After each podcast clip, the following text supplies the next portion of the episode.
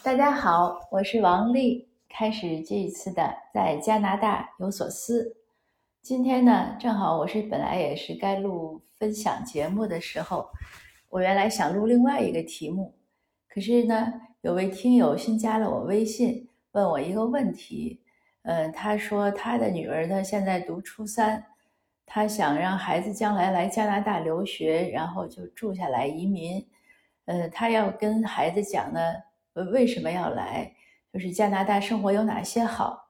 所以他想问问我，这样呢，他能更好的激励孩子。另外呢，他说孩子如果是在国内读完国际高中再出来上大学，好不好？还是直接出来留学读高中好？所以是两个部分。先说第一个部分，我建议这位听友呢，让他的小孩，因为初三了，阅读啊什么这些能力都是没问题，理解能力，而且也是需要开始了解这个社会啊，了解这个世界的时候了。那我建议呢，他让孩子呢可以，呃，读一读我的书，我那两本书，呃，或者听听我的喜马拉雅节目。当然，我公号里呢也有很多文章。呃，这些呢还不够，因为网上有非常非常多的，还有其其他许多人，包括喜马拉雅里也有很多其他人谈加拿大的节目，呃，还有很多网上有很多这样的信息，就是让孩子呢都广泛的搜索一下，了解一下，呃，再讲为什么要这样呢？因为几个很简单的嗯原因吧。首先呢，呃，加拿大生活确实在我看来是不错，但是并不是说。我认为的好呢，别人也都认为好，就是所谓甲之蜜糖，乙之砒霜，每个人感受不一样。你最简单的现象，每年那么多人移民过来，又有很多人回流，回流的人呢，绝大多数肯定都是认为不好才回去，对不对？而且来加拿大的移民呢，不只是中国的，世界各国都有。那世界各国呢，都有回流。那就不只是说，因为有的人可能讲说，哎，现在中国经济建设发发达了，发展的很好，所以人们回流，也不全是这样。那其他各国的人呢，也是回流率比较高。所以这样看，就是每个人呢，他要有一个切实的体验。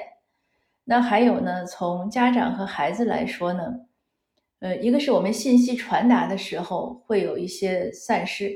就我说是什么意思？就是比如说这件事情。就是应该这样讲，就是在家长和孩子来说，假设价值观都一样，孩子非常听话，呃，家长说的孩子都赞同，因为一个家庭出来的那文化背景呀，一些对一些问题的判断呀，呃，价值观呀，认为什么是好啊，可能这些都应该比较一致。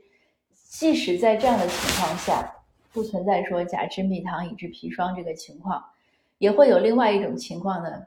就是信息在传达中的流散和误解，我们经常会发现这样的事情，好像小的时候都做过这个实验，一群小，就是一一对小朋友吧，一个传一个传话，呃，传到最后一个那句话肯定就大概率都是和最初那句话不一样了。那家长也是这样，家长讲一个事情给孩子听，那孩子听到的呢，和他理解的和他吸收的。可能和家长想说的不一样，这是很很普通，而且也是很容易出现的情况。那这样的情况出现以后，就会有个什么问题呢？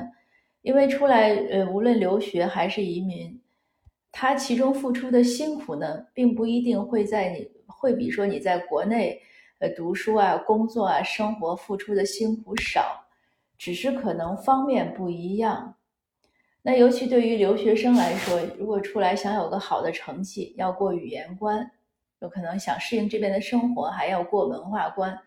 有些孩子是非常容易，就一来了就如鱼得水，但对有些孩子，他就是个很大的挑战。这个有一这个例子，我以前在文章中好像也写过，可能也讲过，是我移民之前在网上搜的，那就是十几十一二年以前。当时写这个故事的这个主人公呢，已经回国了。他小的时候，呃，应该是小学一年级的时候，跟家里人过来移民过来的。来了之后呢，就给他造成一个很大的困扰。我们一说了，你们可能都想不到。我当时读的时候也想不到，他在国内上的幼儿园呢是部队幼儿园，就是部队的家属幼儿园，管的比较严。呃，但其实好像很多幼儿园都是那样，就是小朋友坐在椅子上呢，要把手背在背后。不许说话呀，不许乱动呀，就是讲究纪律性。他在这样的一种环境中过了三年，他非常适应，也很喜欢。可是来了加拿大之后呢，小孩都坐在地毯上听课，也没有就是老师你也不怎么管，你爱干嘛干嘛。这个我小孩来的时候也是这样。那我去他班里有一次都看到，有的小孩就躺在地上，因为他们还是个混合班，是学前班和一年级混合。那你想吧，学前班的小孩是什么样？那我小孩倒还好，因为他上幼儿园的时候呢，也是属于比较放养的。平时有的时候老师讲故事，他们就是坐在地毯上，所以他还可以。但是对我讲的这个故事里这个小主人公，他就一直不适应，因为这个不适应呢，就一直带到他到大学毕业，在加拿大，他也不适应种种的文化，他都不适应。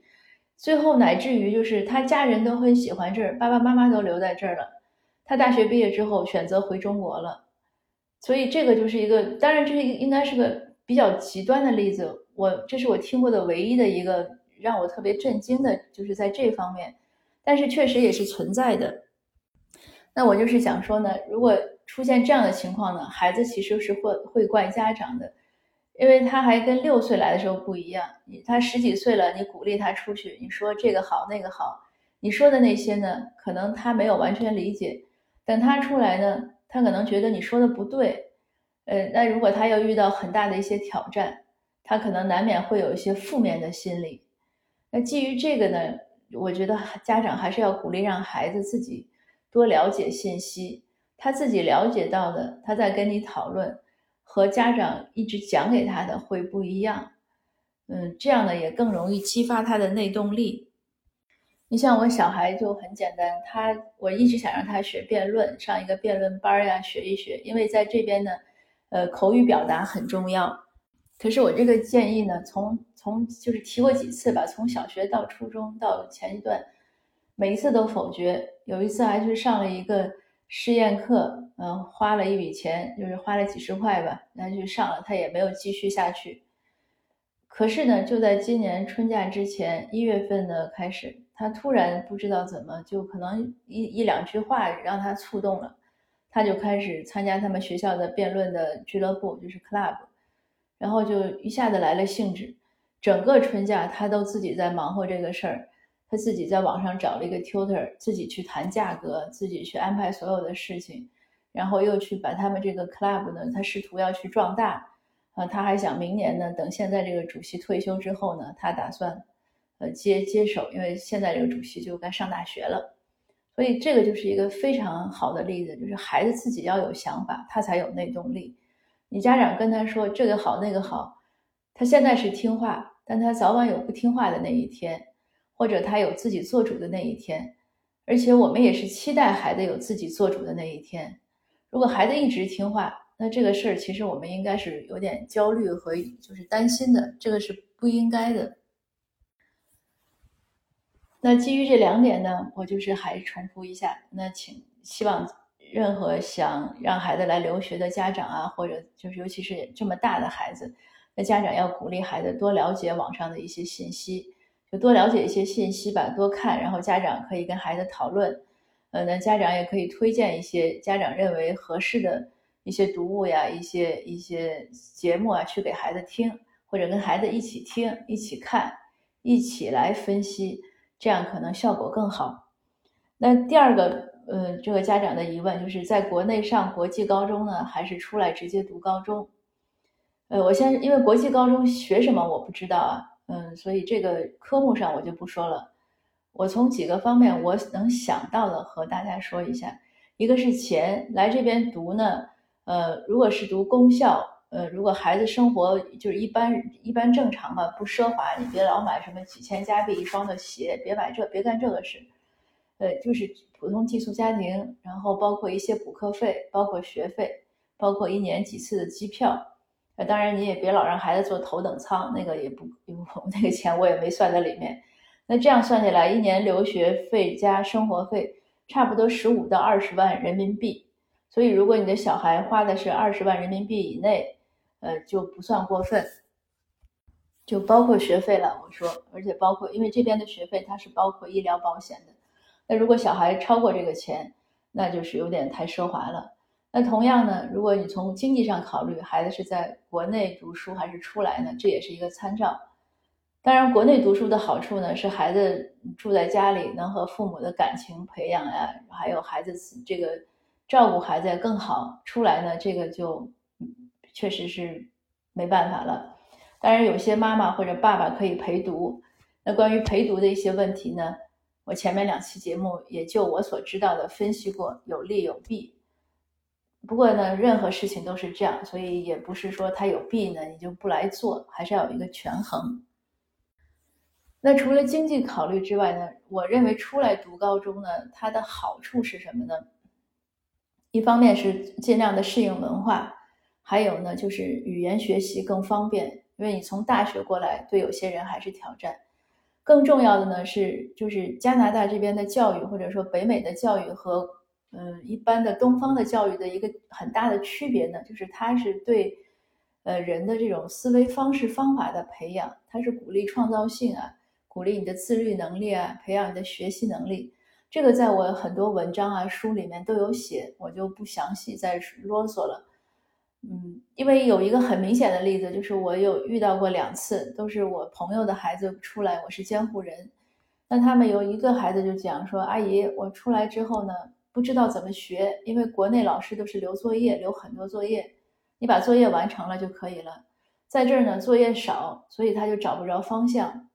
那另外呢，孩子写作文也是这个问题，就是他们要写文章，呃，他觉得语法呀、词汇不是个问题，可是他不知道写什么，他脑子里没有想法。所以这些呢是出来读的好处，就是出来读高中。那当然，它的弊呢，就是我前面也有讲，孩子呢其实也比较辛苦，而且确实要需要自立性强、自律性强，就是又能照顾自己，又能约束自己，而且要有培养了好的内动力，呃，要这样的孩子，否则呢，我也有砸我手里的，就是最后没有读好，嗯，我也觉得没办法。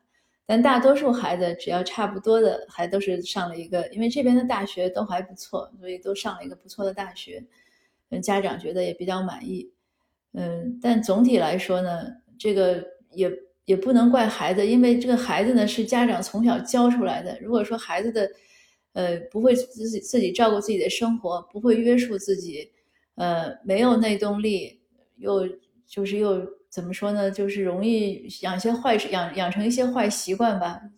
这些呢，其实也是家长从小教育有问题。嗯，当然也不是说批评家长了，不过确实家长更应该反省。呃，千万不要有一种情况呢。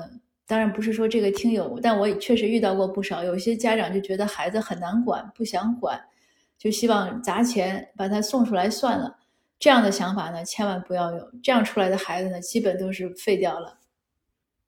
那今天的分享呢，就算是对这个听友的回复，也是对一些，我想也还有一些人也是有同样的一些困惑。呃，如果还有更多的问题呢，也欢迎您再私信我，呃，或者呃联系我，嗯，加我的微信或者怎么样，我们可以继续再讨论。呃，谢谢您的收听，我们下次见。